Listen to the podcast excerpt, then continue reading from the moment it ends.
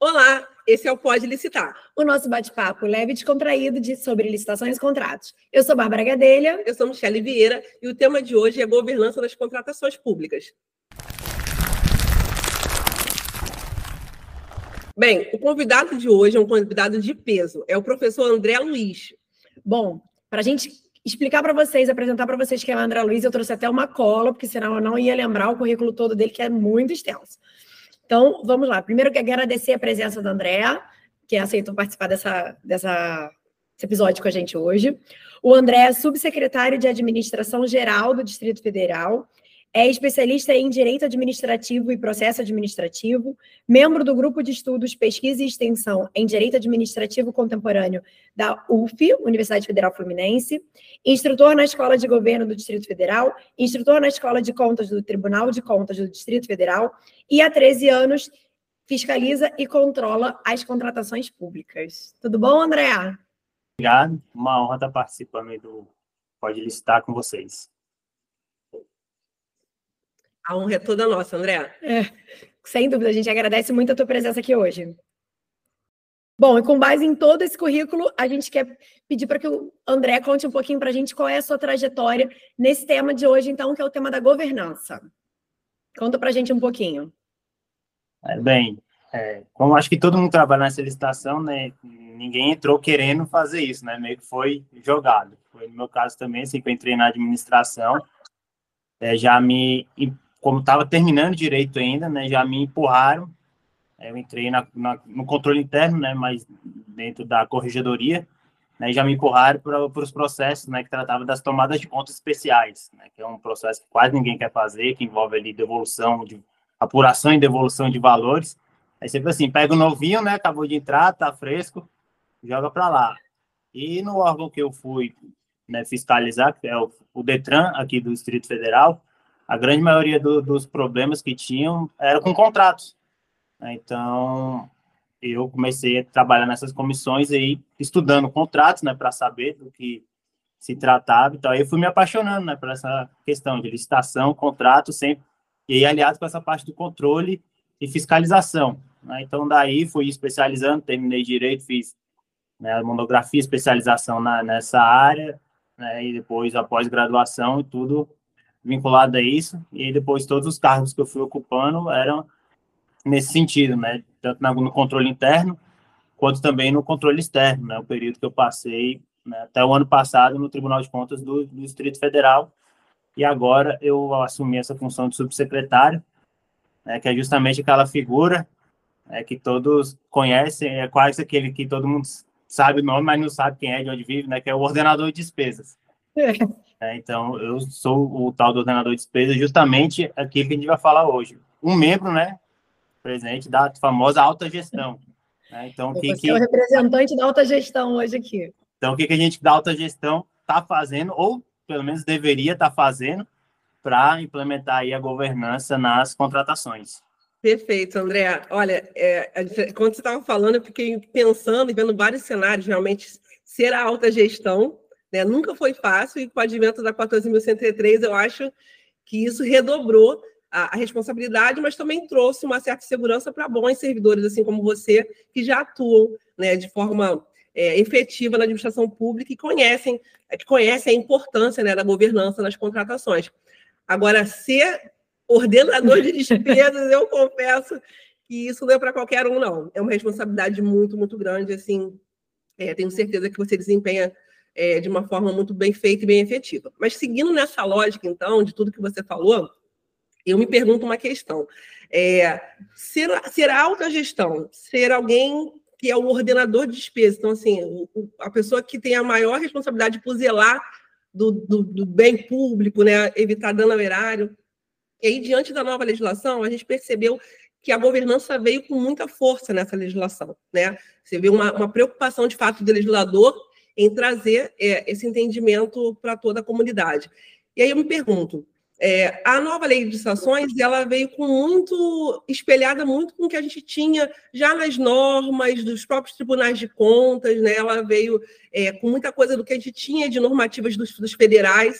o que tem sido pontuado por algumas pessoas que vai ser um, um desafio para os pequenos municípios em se adaptar, né, se adaptarem né, a essa realidade. E mesmo posteriormente à lei, a, a, a essa roupagem que ele trouxe, já tivemos vários outros normativos que foram já publicados no sentido de trazer procedimentos e, para alguns doutrinadores, é, trouxe uma certa burocratização nos procedimentos para os, para os pequenos entes.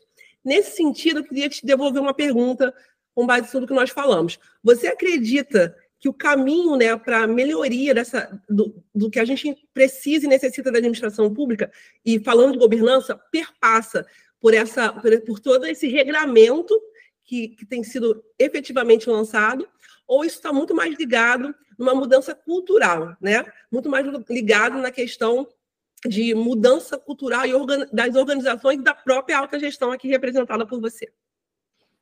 É bom, obrigado pela pergunta. Assim, eu diria que é um misto dos dois. Né? Tanto assim, é importante a governança quanto burocracia. A gente tem muita ideia de burocracia como uma coisa ruim, né? que já ficou até na cabeça. Mas se for no, na origem mesmo ali da palavra, lá atrás, nos, nos pensadores, né, Durkheim e outros, né, a burocracia foi importante para justamente colocar regras, né, onde não, não tinha regras, onde se fazia o que queria, né, como a administração pública lá patrimonialista, passou para burocrática justamente por isso. Foi importante essa questão de colocar regras, né, as pessoas saberem que tem uma lei que, que orienta, né, seguido lá de outros normativos, decretos. Isso também no mundo das contratações públicas, né, não, não foi não foi diferente, só que, que, que eu, o que, que eu vejo, assim, dos servidores em si é que muitos pararam nessa, na era burocrática. Não avançaram para a próxima etapa que a gente já está, né, atualmente, já tem um tempo, que é a administração pública gerencial. Né, o que, que é? Que está mais preocupado, logicamente, continua preocupado com a legalidade, como na burocrática, mas a, na, na gerencial a legalidade não é um fim em si mesmo, é um caminho que a gente tem que percorrer para chegar no objetivo maior, que é o quê? A eficiência. É por isso que até a própria Constituição foi alterada, né, com a emenda constitucional lá de, de 1998, que justamente inseriu a famosa eficiência lá no LIMP, no famoso LIMP, lá no artigo 37, que ela não é do começo da Constituição, foi inserido depois com a emenda constitucional de 98. Então, desde 98, a administração já está, ou deveria estar, né, nessa parte gerencial, onde está preocupado com eficiência, né, e não só com a legalidade. E o que eu vejo passando por a cultura é justamente isso. Nos órgãos que eu passei, né, com o controle interno, que a gente estava justamente preocupado com a instalação dos instrumentos de, de governança, né, por exemplo, a planejamento estratégico, gestão de riscos, programa de integridade, né, o controle preventivo da, das contratações, muita gente ainda estava reclamava, né, de que os servidores de que era mais trabalho, que era só mais trabalho, que era só uma modinha, né, digamos assim, e que daria mais tra trabalho. Então, tinha uma certa resistência que aos poucos a gente, né, com muita conversa, muito diálogo, ia tentando quebrar da, de qual forma, né, mostrando qual é o benefício. Nesse começo, sim, dá um trabalho fazendo, você sair da, da inércia dá trabalho. Né, mas esse trabalho lá na frente vai ser o que eu faço. Pensa como a governança, como ensina, né, com todos os seus artefatos, conforme lá o próprio artigo 11, parágrafo único né, da nova lei de licitações fala, inclusive que é responsabilidade nossa, da alta gestão, implantar, é, é um investimento, não, não um gasto. É um, logicamente, é um tempo que você, eu falo que você não vai gastar, né? mas você vai investir. Então, é isso quando a gente, antes né, de ser da alta gestão, a gente, ainda como controle interno, passava para alta gestão e tinha muita resistência, tanto dos servidores quanto da própria alta gestão, de falar que era tá, perder tempo, já tem tanta coisa para fazer, principalmente a alta gestão, aí tem que parar para instalar comitê de governança, comitê de gestão de risco, comitê de integridade, né, esse tanto de coisa que, que tem que instalar, eles viam sempre com maus olhos, mas a partir do momento que começava a sair o resultado na prática, aí eles viam e eles mesmos pediam, né, outros órgãos viam o resultado daqueles que já implantaram, e vinha até a gente da controladoria para pedir, né, ó, ajuda aqui meu órgão, como é que a gente faz, né, porque isso dá mais segurança para o gestor. Né, e, inclusive, eu, na prática, né, como órgão de controle, principalmente lá do controle externo, eu via que aqueles que tinham né, implementado, por exemplo, a matriz de risco, na hora que o Tribunal de Contas questionava por que de tal decisão, ele simplesmente pegava o processo, colocava a matriz de risco falava, ó, tinha uma matriz de risco, eu escolhi aquela que, de acordo com a minha matriz de risco, ia hum. trazer menos prejuízo. E o tribunal, em todas as decisões que eu vi, né, acatava ali o argumento, recomendava né, algumas melhorias e tal, mas não, não aplicava multa, não aplicava nada. Né? Então, esse é o benefício, né, na prática, da implantação dos artefatos de governança. É a própria salvaguarda do próprio gestor. Então, é isso agora, como é, membro da alta administração, eu tenho que falar com meus pares que é isso, ó, não é perda de tempo, na verdade, é investimento. E, no fim das contas, você mesmo está se resguardando de um problema futuro né, com o Tribunal de Contas, se você implementar tudo isso. E no, e no final das contas, né, igual o grande professor Paulo Alves, meu amigo aqui de Brasília também fala, né, a governança, inclusive a gente até apelida, né, que esse o artigo 11 parágrafo único é a emenda Paulo Alves, né, ele sempre fala tanto né, de governança das contratações aí pelo Brasil afora, e como ele fala, a gente mesmo concorda, né, vai ter que aplicar isso aqui, então tá na lei, então não tem como correr. Até antes, quando tinha normativos, né, dava aquele, quando era só uma instrução, alguma coisa, até que o gestor ali tentava, né, dar uma escorregada e tal, mas agora tá na lei, não tem para onde correr. Se não aplicar na, na, no amor, entendendo tudo isso que a gente está falando aqui, vai ter que aplicar na dor, que é quando o tribunal lá mandar a cartinha e aplicar a multa. Infelizmente, vai, vai ser o jeito. A gente não quer que chegue nesse ponto. Né? Nós aqui, como professores, queremos que todos a capacitação resolva, né? mas infelizmente a gente sabe que não. E alguns vão ter que aprender no peso da, da caneta afetando o órgão que mais dói no ser humano, né? Que é o bolso. é isso que você falou, é bastante interessante essa mudança de, de mentalidade, né? Que é necessária na, na alta administração, porque, na verdade, não é encarar como uma burocracia, mais um trabalho, mais uma reunião que a gente vai ter que fazer toda hora, a gente não tem mais tempo para tanta reunião. A gente escuta muita gente reclamando, né? Porque toda hora é uma reunião nova, a gente passa o dia inteiro em reunião. E se a gente encarar que isso não é só mais uma reunião, realmente é algo que vai proteger as nossas ações e melhorar o processo de uma forma geral, né? Porque a partir do momento, por exemplo, que, como você deu o exemplo da, da matriz de risco, se a gente melhora a matriz de risco, essa matriz de risco depois ela serve como, como um, um documento que vai resguardar aquela atitude que a gente, que a gente fez. Então, a gente se dedicar para elaborar bons documentos ou para fazer reuniões com qualidade fazem com que a gente também tenha um resultado no futuro melhor do que a gente só reclamar, né? Então, assim, é realmente uma mudança de, de mentalidade. Ao invés de esperar o problema chegar, a gente já se antecipar e começar a tentar organizar os órgãos de acordo com, com a nova lei. E aí, você deu até uma, uma pincelada já sobre a, a, o próximo tópico que a gente ia falar, que é sobre o entendimento do TCU, né? Essa semana bombou nas redes sociais, agora tem, tem meme de tudo quanto é jeito, falando sobre o entendimento do TCU é, com relação à responsabilidade da alta administração na gestão e implementação da governança, né? Não pode mais brincar de comigo não tá. Essa responsabilidade é sim da alta administração. É, teve alguma repercussão por aí? Como é que tem sido recebida essa, esse entendimento do TCU? É, já está ficando tá até famoso, né? O é. famoso 1270, né? Que é o acórdão do TCU que saiu agora, recente, falando da, da implementação agora, atribuindo a alta gestão, é, já no âmbito da nova legislação, mas isso não é novidade. É novidade pela nova lei que agora ele botou nome nos bois, ele falou que quem deve implantar isso. Inclusive, nesses trabalhos que a gente fazia, antes da nova lei, uma das reclamações constantes justamente era isso, além do perder de tempo de várias reuniões né, e tal, e muitos servidores ali falavam, não, então, mas por que, que a alta gestão não está aqui junto, né, fazendo? Então, via muito esse, esse problema. É só a gente que é o trabalho, só a gente que tem carga, né? E aí eu vejo que agora ficou muito claro pelo artigo 11, parágrafo 1, que fala de quem tem a responsabilidade de implementar isso. Então, é uma coisa top-down, né? tem que vir de cima para baixo.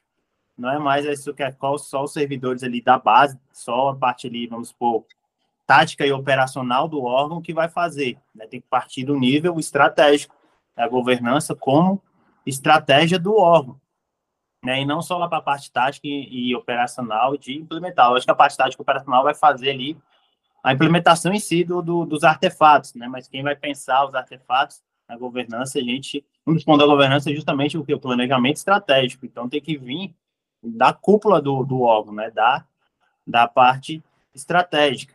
Né? Então a lei deixou isso muito claro que é de quem a responsabilidade é de cima para baixo, e por causa disso, que a lei está muito clara, os tribunais de contas, né, não só os tribunais de contas, mas as controlarias também, ali nas suas inspeções, nas suas auditorias, como a lei atribui responsabilidade, vai querer verificar ali por parte do gestor, da alta administração, o que, que você está fazendo para implementar isso que a lei mandou implementar. Então, não é mais só uma norma interna ou um, ou um acórdão lá do tribunal que já, a gente, assim, isso não é novidade, né? Desde 2015 o tribunal já vem falando, posso até citar aqui um, um acórdão paradigma também, o 2622, né, de 2015 do plenário do TCU, ele já falava dessa governança das contratações, mas era uma coisa mais orientativa, uhum. né, igual está falando. Agora, quando a nova lei estabeleceu que é obrigação da administração, também vai, os tribunais vão querer não só orientar, mas também cobrar, de fato, a efetiva implementação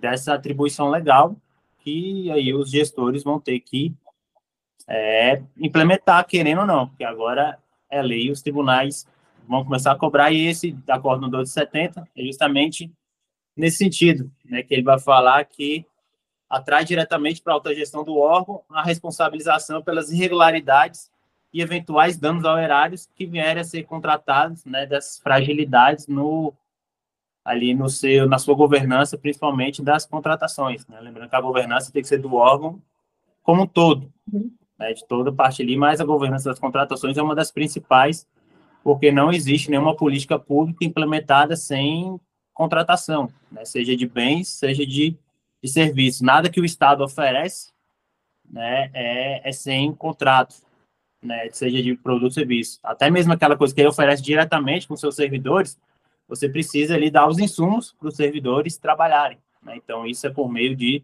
contratações, né? instalação para os servidores estarem, os insumos, a gente pensa no hospital, hospital né, foi construído por uma licitação, né, ali as cadeiras, todo o mobiliário, a licitação, os insumos ali que os enfermeiros, médicos utilizam, é licitação. Então, não tem, não existe política pública sem contratação. Então, por isso, a governança das contratações é, logicamente, uma das mais importantes né, dentro da, dessa parte estratégica do, do próprio órgão. A partir do momento que a alta administração vai começar a entender essa importância, e muita gente fala, ah, licitação, como, trata a licitação só como uma atividade meio. Tem uma atividade meio, mas que sem ela não tem atividade da ponta. Sim. Então, essa mudança de mentalidade, não só lá do nível tático e operacional, né, que a gente já falou antes, a mudança de mentalidade e de cultura também da própria alta administração, né, de entender a importância disso, não só para se resguardar, né, mas também para dar uma ofertar uma política pública de qualidade para a população, que é o fim de toda contratação. E é quem paga, né? Na verdade, é quem paga todo mundo, tanto o servidor, o salário, quanto a empresa que está prestando o serviço, né? Quem paga é o cidadão. Então, ele é o dono. Então, ele merece um serviço, um produto de, de qualidade e a governança das contratações, né? Trazendo isso justamente, a gente prima pela eficiência. E de acordo lá com o artigo 11, né? Parágrafo único, não só eficiência, mas também eficácia, efetividade, né? Você fazer o que tem que ser feito com o menor custo possível e no menor prazo possível. Né? Então, esse isso que a de alta administração tem que entender e começar a implantar ali no, no seu órgão. Perfeito, perfeito. Essa, essa parte que você falou da, do, do recurso é muito interessante. A gente até comentou, não lembro se, se foi no episódio anterior. É, a gente falou sobre isso, né? Que quando a gente fala sobre alta administração e, e até a questão da governança, a gente anda falando sobre a administração do nosso dinheiro, né? Sobre o dinheiro da nação. Então, quando a gente fala sobre tantas linhas de controle, sobre a necessidade de esquematizar tantas estratégias, é justamente por isso, porque a gente está cuidando do dinheiro do país como um serviço público. Então, não é o que a gente quer ou o que a, que acha que é, que a gente acha que é melhor, mas é aquilo que vai ser melhor para prover para a população. Né? Isso é uma, é uma mudança de, de mentalidade que até a, a, o tático operacional, como, como você colocou, também precisa ter, né? Porque a gente às vezes acaba que, ah, não, mas eu prefiro aquele outro material que, que eu acho que é melhor. Não, mas não é o que você acha que é melhor, né? A gente está fazendo em prol de toda a população e primando pela economia do dinheiro de todos nós, né? Na verdade. Nossa, foi tanta informação que durante enquanto você vai falando, eu estou me concentrando para não me perder aqui, porque está sendo uma, uma aula, verdadeiramente. É, governança é um tema, cheguei a falar, falar isso com você quando a gente estava conversando pelo WhatsApp, um tema que eu tenho cada dia mais me aprofundado e me apaixonado.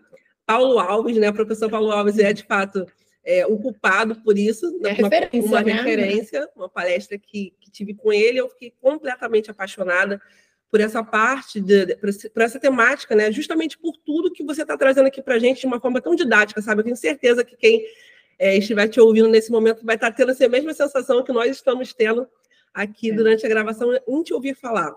É, é, nos parece tão, tão mais simples implantar governança ao te ouvir falar e, e traz um, um, desejo de voltar para o órgão e, e, levar esse conhecimento para que a gente possa multiplicar a importância de que não é burocrático, mas é segurança, é, é segurança para a gente, que está diariamente né, tentando entregar o melhor.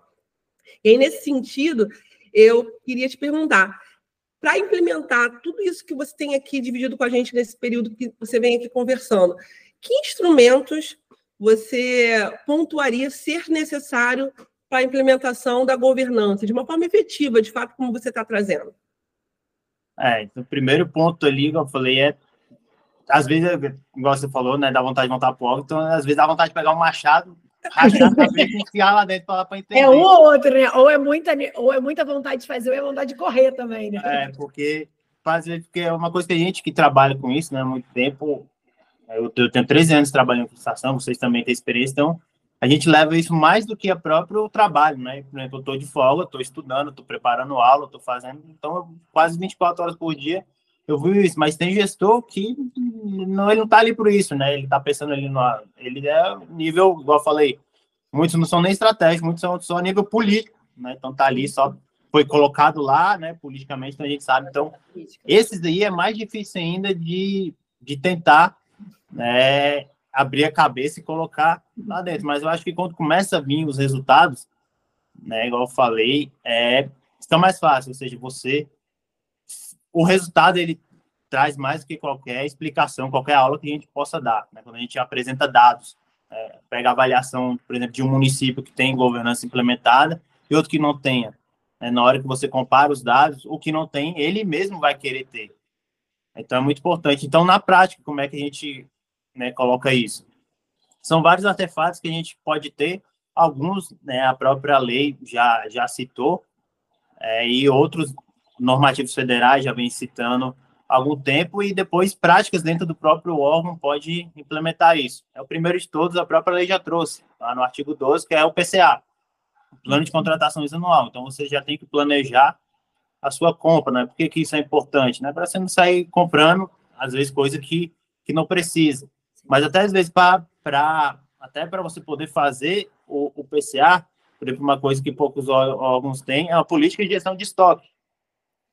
Até para você saber o que comprar, você tem que saber se está faltando, quando não está faltando, para comprar no tempo certo, principalmente estoques perecíveis, né, o que tenham validades. Né? A gente trata isso de merenda escolar, por exemplo, é questão lá da, da alimentação de, de hospitais, de, de presídios, e a questão também de estoques que vencem, né, como remédios, por exemplo.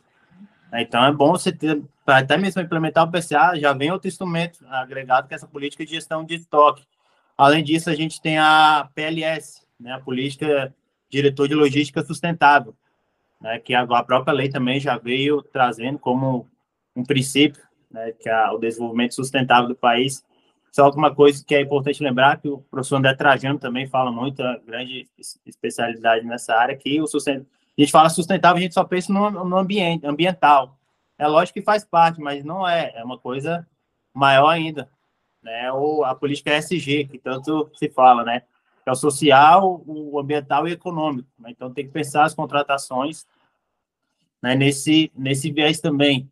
Além de, e outra coisa que a nova lei trouxe, que é muito importante, né, que ela até define lá como dos objetivos dela, lá no caput do, do artigo 11, que é a, a compra, é a melhor compra, é o, o, melhor preço, não o menor. Isso a gente tem, a administração tem um sério problema com isso, né, até mesmo para essa questão de resguardar o erário. Né? A gente sempre acha que o, o mais barato é o melhor e, e, nem sempre é desse jeito. Por isso a nova lei já veio trazendo isso, colocando como um dos parâmetros que deve ser analisado o ciclo de vida do objeto. Né? Por exemplo, você pega duas cadeiras, né? uma custa 100, outra 150. Né? Uma dura um ano, outra dura dois. No final de dois anos, qual que vai ser a mais barata? É, vai ser a de 150, porque ela vai durar os dois anos, a de 100 só vai durar um, então você vai comprar duas vezes. Então você vai gastar 200. Né? Então você tem que ter essa atenção ali do ciclo de vida do objeto mesmo para falar o que, que é melhor ou não para o órgão. E um dos pontos que você vai trazer, isso, a nova lei já traz também, é o estudo técnico preliminar. Querendo ou não, ele também é um instrumento de governança, porque você vai pensar ali na sua necessidade e quais soluções ele que o mercado tem para atender ali essa, essa necessidade e começar a fazer ele de verdade como deve ser feito. Né? Que muitas vezes a gente pega os ETPs aí, a gente vê que ele é de trás para frente. Ele já vem, já tem a solução. Não, eu quero isso. Faz o ETP aí de algum jeito para dar isso. Né? A gente então... sempre fala isso. Você, chega num resultado e você explica como que você chegou nele, né? Não é, é, não é um problema e escolher uma solução. É, eu já tenho a resposta, mas eu vou explicar como que eu cheguei naquela resposta. É justamente isso. Então, o ETP é um instrumento de governança desde que ele seja bem feito, né? Senão, é mais o mesmo. Uma coisa que também você, o, o Paulo Alves sempre fala muito, eu concordo, né? Que muitas vezes, agora com a nova lei reclamando, ah, tem que fazer o ETP em termos de referência, fazer duas vezes a mesma coisa. Peraí, peraí. Então, você acha que o ETP e o termos de referência são a mesma coisa, você está fazendo um dos dois errado. Né? Então, assim, mas é isso. A aula não é sobre ETP, né? Isso, né? Vamos falar sobre outro outro episódio a gente fala sobre ETP, mas ele é um dos instrumentos de governança justamente por isso. Você vai pensar a sua necessidade e buscar inovações ali no mercado. A própria lei também já trouxe a, a possibilidade da consulta né, e da audiência pública. Muita gente acha que isso é só lá depois que o edital está publicado. Não, você pode fazer audiência consulta, até mesmo ali na fase do ETP, até para entender o que, que o mercado tem para te oferecer ali de solução que você, como administração, não está entendendo. É uma sempre coisa que eu falo para os fornecedores, né? Quando a gente vai tratar com os fornecedores, é isso. O mercado conhece muito mais daquilo que a gente quer comprar do que a gente mesmo. Porque a gente só usa, né? Mas quem fabrica, quem fornece, tem um conhecimento técnico muito melhor. Então, você abre ali uma audiência, uma consulta e chama né, o mercado.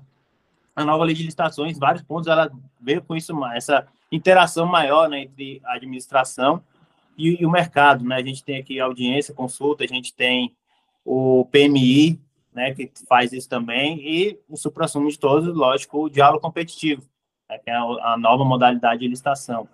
É, mas então a gente tem, além disso, tem vários outros instrumentos. Né, a gente tem uma política de compras compartilhadas, né, por exemplo, aqueles órgãos que estão dentro de uma central de compras, é importante ter essa política. Né, a nova lei também trouxe isso, né, falando justamente da importância da central de compras não só dos órgãos grandes, inclusive aqueles municípios pequenos que, mesmo se juntar fizer uma central de compras dele mesmo, ainda não tem, não vai ter tanta força. Falou que esse município com menos de 10 mil habitantes se junta em consórcio, né, para comprar, né, por meio dessa, dessa central de compras, para ganhar economia de escala, padronização, tudo isso. Então, isso também é, é governança. Você otimiza ali as licitações, padronizando e instalando uma central de compras. Outro instrumento que a lei também trouxe, né, como a governança das contratações, está lá no artigo 7 é a gestão por competências. É você botar aquele servidor né, que tem alguma familiaridade ali com aquela área, seja de formação própria dele, né, seja com atribuição do cargo dele, ou então, se não tiver, capacita né, esse servidor né, nessa, nessa missão. Né, que eu não vou entrar no tema que a Michelle sabe muito, que é a fiscalização de contratos, mas nos órgãos a gente vê ali que vai o fiscal o quê? é aquele cara que quer ser punido, mas não tem como como punir, né, assim, objetividade para abrir um par de alguma coisa, não, manda ele, manda ele lá para ser fiscal de contrato. Então é isso, a gente tem que botar as pessoas que têm é, competência ali na, nas suas áreas. Inclusive, eu acho que quando a gente está falando, né, que desde 98 a gente está nessa administração pública gerencial, que é trazendo principalmente coisas lá de fora, né, do mundo privado aqui para o público, logicamente adaptando ao setor público, mas uma coisa que eu vejo que ainda sinto muita falta é justamente essa gestão de competência. É, lá fora, quando você vai fazer uma entrevista para o emprego, alguma coisa, além do seu currículo, analisa ali o seu temperamento, o seu comportamento, né, faz ali uma análise de perfil, até para te saber em qual caixa você vai entrar, né, não é só currículo. E aqui na administração, eu não vejo isso. São poucos os, os locais que fazem isso. Você passa no concurso, ele vai te colocar onde tá faltando gente, né? Sem fazer ali uma análise de perfil. Às vezes você passa no, no, no INSS da vida, vamos supor. Né? E tá faltando gente hoje no atendimento, mas tem pessoas que não têm perfil para atendimento. E se você botar ela lá, ou ela vai atender mal, ou ela vai pedir para sair. Né? Então vai perdeu vários anos da vida dela estudando, vai entrar, vai ficar decepcionado, vai sair. Então essa parte aqui de gestão de competência, a lei já vem implementando, só que eu acho que a gente devia implementar mais ainda, né? Fazendo uma análise comportamental mesmo do servidor e dentro da própria contratação pública a gente vê isso muito fácil, né? Você pega é, o servidor fala aquele cara que é mais imaginativo, inventivo, você bota ele onde? Bota ele para fazer o BTP, né? Vai buscar ali soluções, né? Como é que tá? Aquele cara ali, né, que é que tem comando, que tem voz ali, bota ele para que o seu pregoeiro ou o agente de contratação, né? Que é ali o cara que vai decidir aquilo ali. E também tem o perfil, né, de fiscalização, também bota na fiscalização. Então a gente consegue dividir também esses perfis, e é isso que eu não vejo implementado na, na administração. Isso também a alta gestão pode fazer. Né? Inclusive, como a gente tem que implementar a governança, e a gestão de competências é um dos elementos da governança, a alta gestão também, se quiser, né, ela pode começar a implementar esses instrumentos. Uma coisa que eu também acho muito falta é isso, né? Só fazer o que a lei manda. Ah, a lei não falou para fazer isso, não vou fazer. Não, você pode fazer desde que você não contrarie né, a, a lei nesse ponto. Então, você pode estabelecer um, uma coisa ali no seu órgão, que seja, né, para tentar fazer, implementar, por exemplo, uma gestão de competência, uma, além de uma análise curricular, uma análise de temperamento, lá pega o pessoal da RH, faz uma entrevista, né, e bota as pessoas. Então, não é porque a lei não fala para fazer isso, você não pode fazer. Então, às vezes, eu acho que falta muito ali para a alta administração isso, é proatividade também, né, de, de só fazer aqui, aquilo que a, que a lei manda. Antigamente, lá no burocrático, tinha essa visão de que a, do tal da legalidade estrita, né? Que a administração só pode fazer aquilo que, que a lei manda.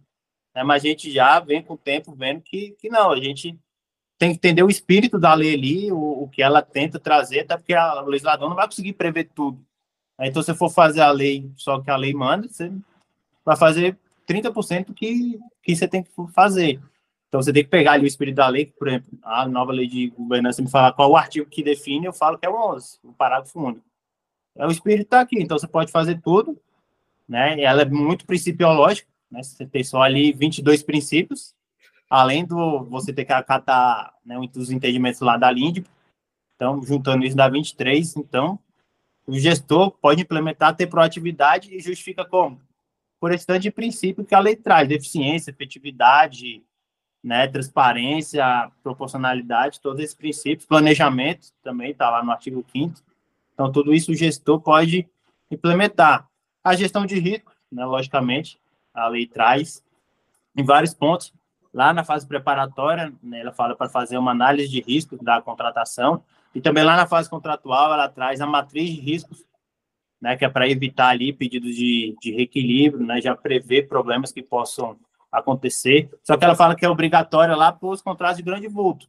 Né? Mas ela é tão importante de governança que aí o gestor ele pode fazer para as outras contratações, não, nem impede. Ela falou, ela é obrigatória para isso, mas não falou obrigatória só para isso. Ela é obrigatória para os contratos de grande vulto, obras de grande vulto. Mas é um instrumento de governança bom que eu posso aplicar, por exemplo, eu vejo que ela seria de grande valia nos contratos demo. Né, que tem vários riscos envolvidos, principalmente trabalhistas, né? E ali a gente sabe que nem todos os órgãos têm a conta vinculada, né? Então você pode prever já esses riscos na própria matriz de risco. Né? Então são coisas que o gestor, a alta administração, deve ter a proatividade de, de implementar ali no seu órgão, né? Mas para isso ele precisa entender. Então a gente volta lá na gestão de competências da própria alta administração, né? E, já que muitas vezes a gente sabe que os cargos grandes são indicações políticas e tal, sem nenhum problema com isso, eu não vou entrar nessa nessa seara aqui. É, mas também precisa de indicação política se capacite, né? O que, que impede da alta gestão se capacitar? Igual falando no meu currículo, eu sou instrutor da Escola de Governo aqui do Distrito Federal. A gente dá aula para os servidores. É, a gente pode contar nos dedos quantas vezes eu vi ordenador de despesas fazendo curso, né? Os sub, subsecretários. Não vou nem falar secretário, né? Que isso nunca vai. Mas subsecretários né, ali, diretores, né? A, o nível estratégico do órgão poucas vezes faz o curso ali se capacitando, né? Fica mais a cargo lá do, do tático e do operacional. Então, ele passa também na, da sensibilização da própria alta, gestão. Inclusive, eu já falei lá na Escola de Governo aqui do Distrito Federal, a gente está elaborando justamente isso.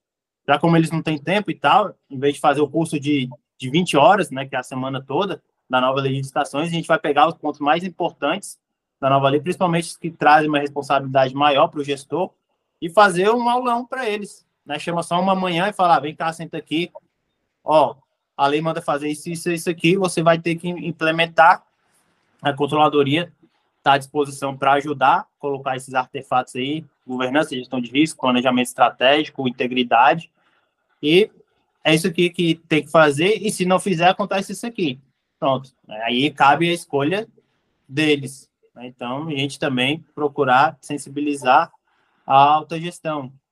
Né? Então, a gente também tem a diretriz de gestão de contratos e várias outras, né? que a, cada instituição pode fazer ali para melhorar essa governança da, das contratações e no futuro, que é a governança né, do, do dinheiro público em si, que a gente sempre fala. Você está fazendo isso, você vai estar tá resguardando dois dinheiros, o público, né, que é um, um contrato eficiente, e o seu mesmo, para não tomar uma penalidade no, no Tribunal de Contas. Né? Então, é bom para todo mundo. É, você até adiantou já né, o próximo ponto e falou muito do que a gente, já, quando a gente estava conversando sobre o, como a gente ia conduzir esse, esse papo hoje, a gente tinha falado sobre essa questão da capacitação da alta gestão.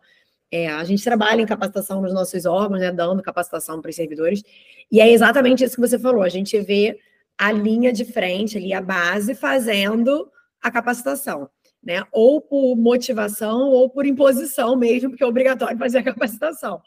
Mas é muito difícil você encontrar um chefe de divisão, um chefe de, de de serviço, né? Ordenador de despesas. O ordenador de despesas, enfim.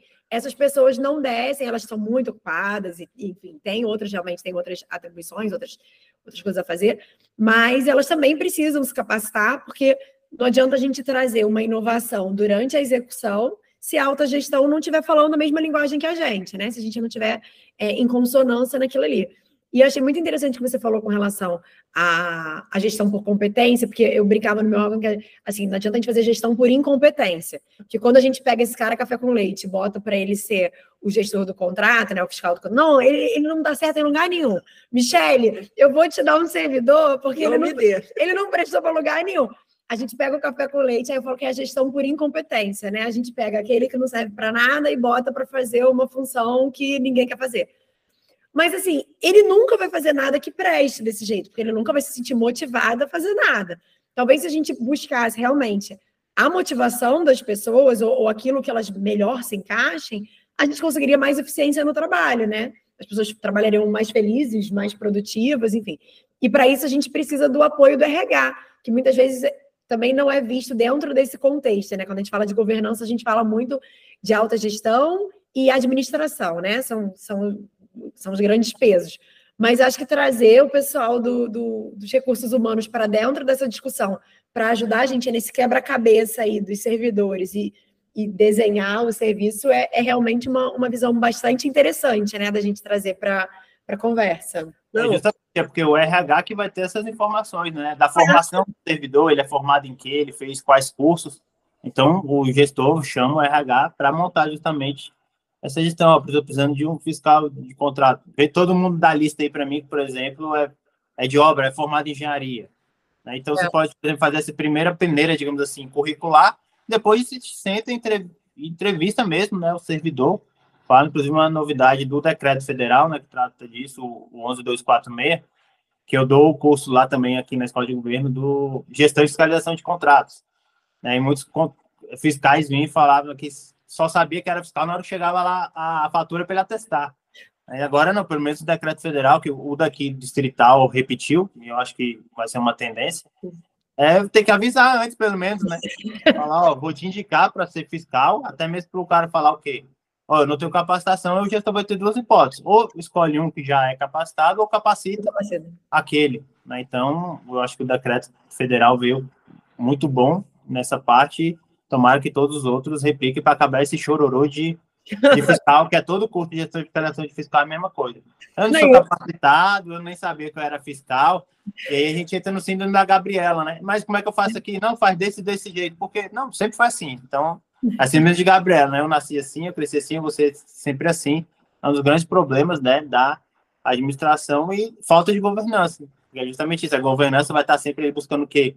A inovação, a revisão, outra parte de governança, que até esqueci de falar, que um instrumento né, bom é você fazer fluxogramas, né, fazer procedimentos de operação padronizados, o que que você acaba com duas síndromes, duas falhas na administração que eu vejo muito forte, é da Gabriela, que ninguém sabe por que faz, sempre foi assim e vai continuar sendo assim, né, aquele videozinho lá dos macacos é a, a, a, a síntese disso, né, que a Michelle até postou outro dia, é, e, e, a outra questão mesmo é você só replicar sem, sem, sem entender né, o, que, o que você está fazendo. Né, o famoso Ctrl-C, Ctrl-V, né, que é outra porcaria, né, principalmente nos... Nos, ATPs também, é. é e no, nos termos de referências, né, até se fala, você tem um tempo de referência, não, vamos começar a fazer o tempo de referência para nova contratação, beleza, o que, que você pega como base? Você vai no tempo de referência passado, e só atualiza, e só ali muda o nome, alguma coisa. Tá, mas entre um termo de referência e outro, teve um contrato, muitas vezes de cinco ou de seis anos, né? Se ainda teve aquela prorrogação excepcional, que muita coisa mudou quantitativo, né, ele já foi alterado quantitativamente, qualitativamente, um monte de coisa. Né? Então, o próprio planejamento na governança fala o quê? Se você não tem ainda, implemente uma equipe de planejamento para elaboração dessas dessa fase preparatória, que vai ter gente da área requisitante, gente da área administrativa, gente da área né, finalística, mesmo técnica, e principalmente chama o coitado do fiscal. Né, o coitado fiscal ele vai te dar informação de como está aquele contrato. O que, deu errado, né? O que, que deu errado no passado. Deixa o é, fiscal falar, ele que está na linha de frente, gente. Ah, então, se você pegar o seu termo de referência novo com velho, ele já vai nascer desatualizado. Então, chama o fiscal que ele sabe, ó, essa quantidade aí a gente já mudou no contrato. Não, isso aqui, esse modo aqui já, já alterou. A gente fez a alteração qualitativa, mudou isso aqui. Nesse preço não, não é mais praticado, né? Então, o fiscal do contrato também, ele não só pode, né, como deve participar dessa fase de, de planejamento, que ele vai dar informações práticas, né, lá da ponta, é, que vai te ajudar a fazer o, o ATP ali também o, o termo de referência. Você falou do, do ATP, do Ctrl-Z, Ctrl-V. Outro dia eu, eu, ouvi uma pergunta que era: você tem uma minuta de ATP? Eu falei, não, o ATP não tem minuta, justamente porque é quando você vai pensar. Não, eles assim, As outras coisas têm minuta, mas ATP não tem minuta. Era, era do Comprasgov, eles queriam pegar um modelo bem, bem não, feito para usar. Era isso. É. Foi entendido. Agora, se vocês falando me fizeram pensar numa situação a questão de gestão de competência, que é um tema que eu acho que a gente precisaria discutir mais vezes. Aliás, isso vale uma nova, é, uma nova conversa. Só gestão por competência é, é um novo quadro.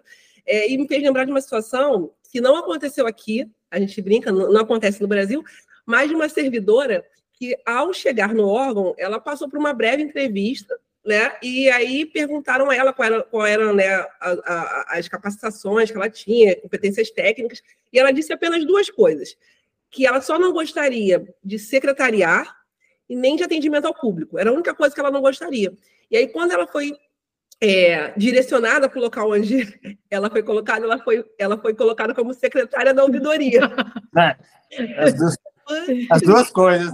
Exato, eu não sei. Então, assim, a gente precisa realmente conversar mais sobre gestão por competência nos órgãos, porque é de, de fato uma grande falha ainda, é. e é o que a Bárbara trouxe. É, você acaba desmotivando pessoas. As pessoas têm seus próprios né, conhecimentos, seus próprios talentos, suas próprias afinidades. Né? A gente sabe que a gente está ali pelo interesse público, mas por que não né, poder estar no lugar fazendo o que a gente gosta, o que a gente faz com muito amor, como ela consegue fazer na área dela, como eu consigo Conciliar, fazer. Né? Conciliar, trabalhar com algo que você gosta. E assim, o RH é a área dentro do órgão que inclusive organiza as capacitações, né? Quando é capacitação interna, o RH toma conta, quando é capacitação externa, é o RH que lidera. Então, assim, o RH também é aquele que acompanha a evolução desse servidor ao longo da carreira dele, não só o currículo de quando ele entrou, mas tem esse acompanhamento da trajetória do servidor.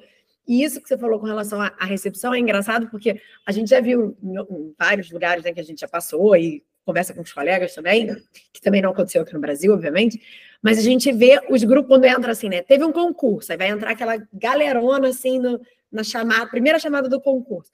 E aí as pessoas são recebidas daquele jeito assim: o que, que a gente vai fazer com ela? É uma recepção tão calorosa que a gente recebe né, quando a gente chega no serviço público, que não é assim, o que você gostaria de trabalhar? Né? A gente poderia mudar essa pergunta, ao invés da pergunta ser onde que a gente vai botar essa pessoa, com a pessoa ouvindo essa pergunta, é a gente perguntar: você gostaria de trabalhar o quê? Pelo que, que você se interessa? E aí a gente tentar conciliar, né? Ao invés de eu pegar uma pessoa que não queria trabalhar com o público e botar na ouvidoria. Olha, eu vou dizer que eu tive muita sorte, porque eu já entrei na fiscalização de contratos. A galera, assim, quando eu cheguei, o pessoal realmente olhou qual era a minha expertise. Olha, essa menina é bacharel em Direito, já estava na terceirização há alguns anos, então, fiscalização de contratos. Então, eu tive muita sorte no meu órgão, teve gestão por competência, e eu estou nos últimos sete anos no lugar que eu mais amo, que é a gestão. E eu vou ser a pessoa que vai ter que dar uma má notícia que não me odeiem, mas a gente, assim, o papo está muito, muito bom, muito gostoso. A gente não viu, não viu nem a hora passar, mas a hora passou bastante. E aí eu e aqui já vieram vários estalos aqui de outras coisas que a gente precisa falar aqui com, novamente com o André, quando tiver disponibilidade para retornar, porque foi mais do que um bate-papo, eu preciso ser honesta, foi uma aula. Você nos deu uhum. aqui uma aula, você nos deu uma aula assim, é, saiu cada vez mais apaixonada por esse tema, com esse desejo realmente não de tacar o machado aqui, não precisa tacar machado, não, aqui vai ser no amor e, e, multiplicar isso no nosso órgão, né? Então, assim, eu gostaria de pedir para você, se é que a gente ainda pode pedir alguma coisa, é que você pudesse dar aquela dica de ouro, sabe? É, o que, que a gente precisa aqui, o que que alta gestão, o que os nossos ordenadores de despesa a nível Brasil precisam ouvir do André, que é um exemplo de alta gestão aqui no Brasil. E ordenadores de despesa, principalmente, né? vamos implementar esses instrumentos de governança né, por dois motivos. Né? Como a gente cuida do dinheiro ele cuida do dinheiro do erário público. Então, para esses instrumentos de governança vão, de fato, dar eficiência para as contratações, para que ela atinja o objetivo, né? conforme a gente já falou lá no início da nossa conversa, é, o objetivo não é só cumprir a lei, né? cumprir a lei é, é, né, não é uma qualidade, né? é uma obrigação. O objetivo é você dar, fazer eficiência mesmo daquele produto, né, ou daquele serviço para a população, seja diretamente ou indiretamente. Aí tem muitas vezes, ah, mas estou fazendo isso para o servidor, né? comprando café para o servidor, o que, que, tem a ver com a população? Tem, porque ele vai estar mais feliz, vai atender melhor. Né? Então, querendo ou não. Trabalhar melhor, né? É, querendo ou não, vai direto, vai indiretamente para a população. Então, igual eu falei, né? toda contratação pública, ela é direta ou indiretamente para a população, que é o dono né, da, de tudo. É quem paga tanto a gente servidor quanto o contratado. Então, tem que começar a pensar mais nele. Né? Muitas vezes eu vejo isso que faz até as coisas sem pensar nisso até já trazendo, né, porque vocês falaram motivação, eu tento falar isso para minha equipe, eu sou da área meio, né, o, o Suagi, né, o subsecretário de administração geral, ele cuida da área meio, né, eu cuido do quê? Da gestão de pessoas, do patrimônio, né, do almoxerifado, do orçamento e finanças e da, das contratações. Então, é só área meio. Então, muitas vezes, o próprio servidor da área meio não consegue identificar, ele fica, muitas vezes, ele tomado pela rotina, sempre fazer aquilo ali, né, uma rotina, não, por exemplo, o cara que está na ponta, eu trabalho na Secretaria de Atendimento à Comunidade. Então, tá lá na ponta atendendo, aí, mas eu até brinco, falo, ó, aí eles postam, hoje mesmo já postaram, que eles vão para as ações aí no final de semana, né, e fala, aí muitas vezes fala, ah lá, atenderam não sei quantas pessoas, eu falo para eles, mas atenderam por causa da gente, se não fosse a gente, eles não tinham atendido. Que a van do atendimento itinerante que está lá, quem adquiriu foi a gente, a gente fez a licitação, né, os insumos que está lá, é a gente, o pula-pula que fica lá para as crianças pular vem de contratação. Né? Então, tem que motivar o pessoal que trabalha na área de estações é nisso. Né? Que a gente está na área meio ali burocrática, mas a área fim não aconteceria se não fosse a gente da área meio. Então, a, de fato, a efetivação da política pública para a população não acontece sem o setor de licitação. Ah, eu estou desmotivado para trabalhar, então se motiva falando que o Brasil só vai para frente se você fizer um trabalho bem feito. Se não, para tudo é o recado que todo mundo precisava ouvir, né? Todo servidor precisa ter, ser lembrado de para quem que a gente trabalha, né? A gente trabalha para o público mesmo, a gente trabalha para a população. Acho que esse recado fecha com chave de ouro, né? Nosso episódio de hoje. Quero mais uma vez agradecer ao André pela presença, pela aula, por tudo que a gente conversou aqui, por essa troca maravilhosa. E acho que teremos que marcar mais encontros com o André para a gente poder tocar em outros assuntos que surgiram hoje aqui. Obrigada mesmo, viu, André? Agradecer, estou sempre à disposição, sempre que precisar, só chamar. Obrigada. E a gente agradece também a todo mundo que estava assistindo a gente. Se tiver qualquer pergunta ou algum tema também que vocês queiram ouvir, aprofundar mais, né, sobre o que a gente falou hoje aqui, por favor, mandem nos comentários, nas mensagens, que a gente toca nesses assuntos mais para frente também. É isso. Até breve, galera. Tchau, tchau. Até a próxima.